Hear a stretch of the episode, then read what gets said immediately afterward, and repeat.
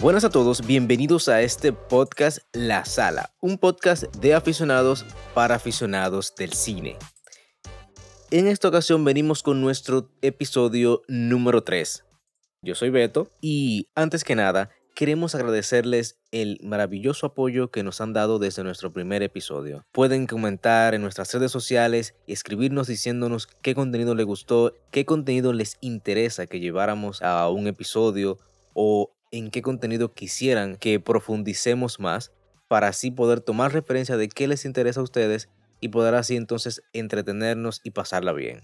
El tema para hoy es un tema bien interesante a la vez un poco crítico y creo que más de uno, además de mí, de seguro se siente identificados o se han preguntado o se han fijado en eso. El tema para hoy son las plataformas de streaming.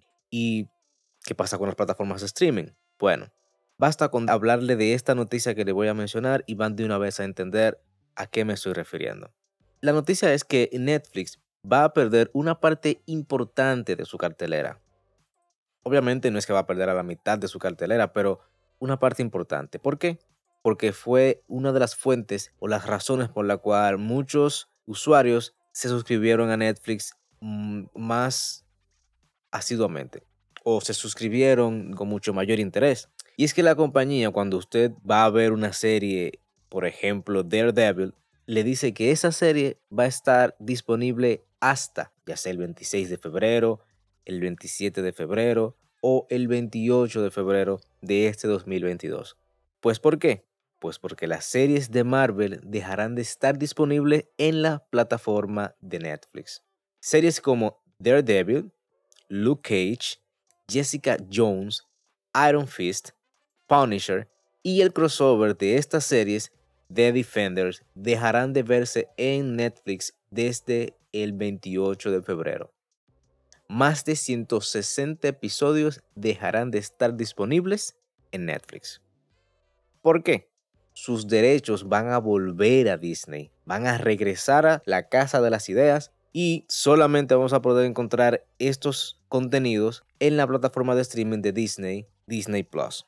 Estuve investigando y las plataformas tendrán estas series disponibles a más tardar el 16 de marzo de este año, el 2022. Entonces, viendo esta noticia, viendo esta información de que la Casa de las Ideas va a retirar el contenido que Netflix tenía de ellos y lo va a dejar exclusivamente en su plataforma, nos da la idea de que si eso lo hizo Netflix, eh, perdón, si eso lo hizo Disney, lo pueden hacer otras.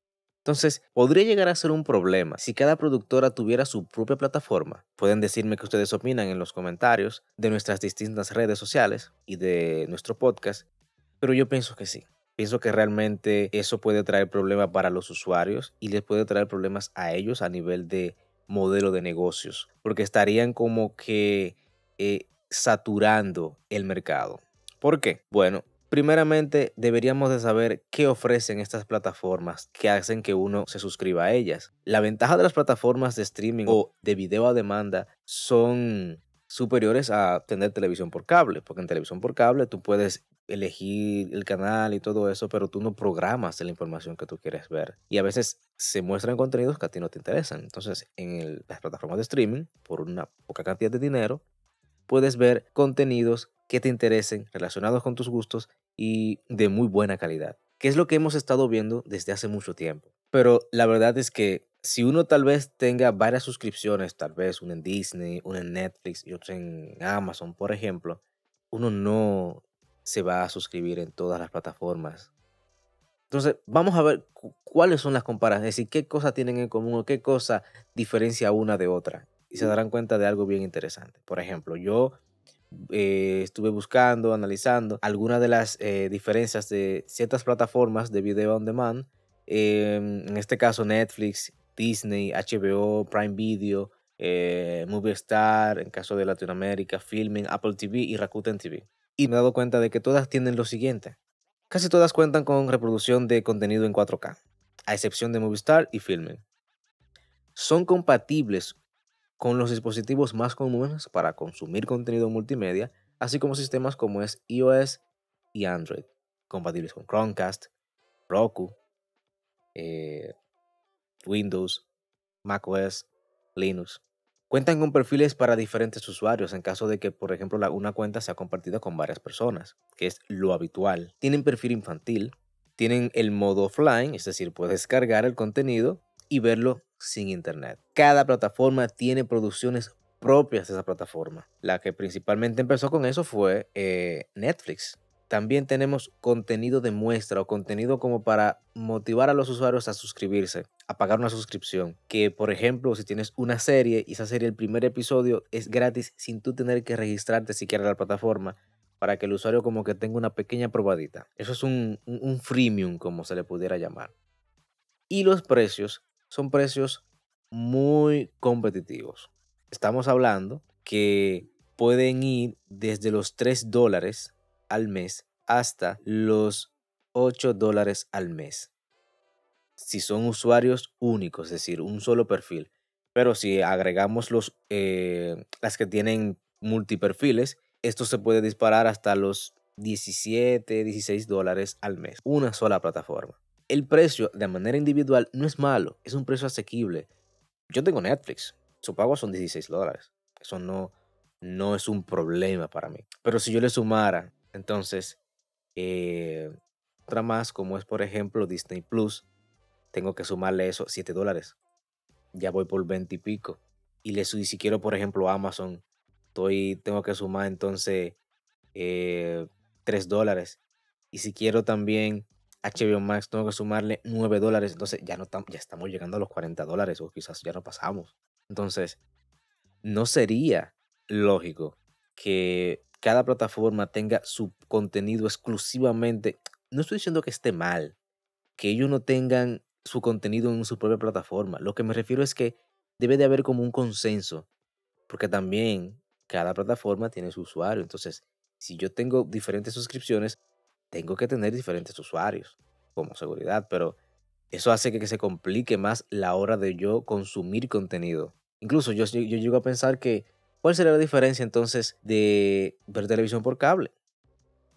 Si el que tiene televisión por cable paga por un paquete de, canales y hay canales que no obtiene y tiene que pagar extra. Yo opino que debe de haber un consenso, debe de haber una plataforma principal que junte que con un solo usuario yo pueda elegir un paquete de usuario, de, perdón, un paquete de contenido. Ah, yo quiero Netflix, yo quiero Amazon Prime, yo quiero HBO y ya. Me dan un precio que reúna, sea un precio atractivo. Y si más adelante yo quiero agregar más, yo lo agrego, pero que no me va, no me va a disparar mis costos de entretenimiento de 5, 10, 15 dólares a 60 dólares, 50 dólares, 40 dólares.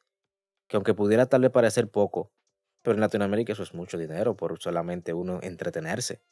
Porque no se, no se obtiene ningún otro beneficio. Solo es entretenimiento. Y el que le gustan las finanzas sabe que el entretenimiento no es un activo, es un pasivo. Ese tema, ese tema lo, lo, trajimos al podcast porque realmente es bien interesante. A mí me gusta mucho consumir contenidos de streaming, pero pienso que si cada compañía, claro, tienen su derecho, pero si cada compañía comienza a sacar su plataforma, una que tampoco mencioné ahí es la de las de, la de DC Universe, eh, también está DCW, que dan, que también es un canal de televisión, pero tiene su plataforma donde suben muchos sus capítulos. Llegará un momento donde esas plataformas van a, abrumar al usuario. Aunque también yo considero que puede darse también lo contrario. Puede pasar lo siguiente. Puede que hayan plataformas que suban su contenido, contenido que ya está, ya la gente conoce, la gente se suscribe. Pero esas plataformas mm, llegan a, puede que haya un momento en el que no conecten con la audiencia que tienen. Y el contenido que están publicando, que están produciendo a partir de ahí, no le llame la atención a los usuarios. Entonces, no se suscriben nuevos usuarios porque no hay una oferta tentativa y los usuarios que están querrían irse. ¿Qué problema daría eso? Pocos usuarios dan pocos ingresos, poca inversión, poca producción de contenido y se convierte en un círculo porque si hay poca producción de contenido, como pasaba un tiempo con Spotify, cuando no había mucha canción, mucha música en Spotify, la gente se suscribía por si acaso, porque total, era gratis. Pero ahora Spotify es un monstruo de contenido de audio. Y mira cómo está el asunto de los podcasts. Entonces, ahora Spotify es una alternativa para escuchar contenido de audio. Pero es posible que eso no se dé como algunas plataformas de esas empresas. La compañía la, plataforma que para mí la lleva el mayor recorrido hecho y hasta cierto punto va a ser un poco difícil derribarla, más no imposible, es Netflix. Ellos tienen contenido propio de ellos. Tratan de probar cualquier tipo de contenido. Tratan de que su contenido sea inclusivo. Y también tienen contenido de otras compañías que coproducen, de productoras. Y eso le da una ventaja sobre las demás. Para mí, si me preguntan cuál de las plataformas es mejor, yo diría que Netflix por la experiencia que tiene. Disney, al ser nueva y al ser el gigante de mm, prácticamente casi un monopolio, al igual que, Google, por decirlo así, puede hacerle frente. Porque automáticamente salió la plataforma de Disney Plus. Vimos cómo ellos subieron todos sus catálogos. Y es que no solamente ellos manejan eh, em, series de Disney, también tienen las películas animadas de Pixar. Tienen la saga de Star Wars. Tienen a National Geographic. Es mucho contenido. Y ahora ellos están lanzando esas series, como por ejemplo la serie de Falcon and the Winter Soldier, eh, la serie de eh, WandaVision, la serie de Loki y posiblemente muchas otras series que van a salir a seguir llegando. Entonces, es curioso que algo que por un principio fue como una solución a la renta de películas se convierte en algo similar por sencillamente empresas querer saturar ese mercado de los videos a demanda. Donde esas plataformas lo único que tendrán en común es solamente el contenido que haya. Y les digo, no parece lógico que yo me suscriba a una plataforma, pague una mensualidad, solo si por si acaso, solo por si acaso suben un contenido que a mí me interese. Es como yo tener canales de cable que yo no use, que yo no vea. Si me pueden a mí me pueden bajar eh, eh, eh, el monto que yo pago por el cable, sencillamente eliminando canales que yo no veo, pues me saldría mucho más barato. Y así mismo sería con esto. Sé que puede que vengan y existen plataformas que tienen un buen contenido, pero cuando tú saturas de lo mismo, la gente entonces o se harta de todo o solamente se queda con lo que conoce. Y creo que es algo que puede pasar en el futuro. Las personas pueden posiblemente quedarse con el contenido que hay en Netflix, que hay en Disney, que hay en Amazon y que hay en HBO. Eso es lo que opino.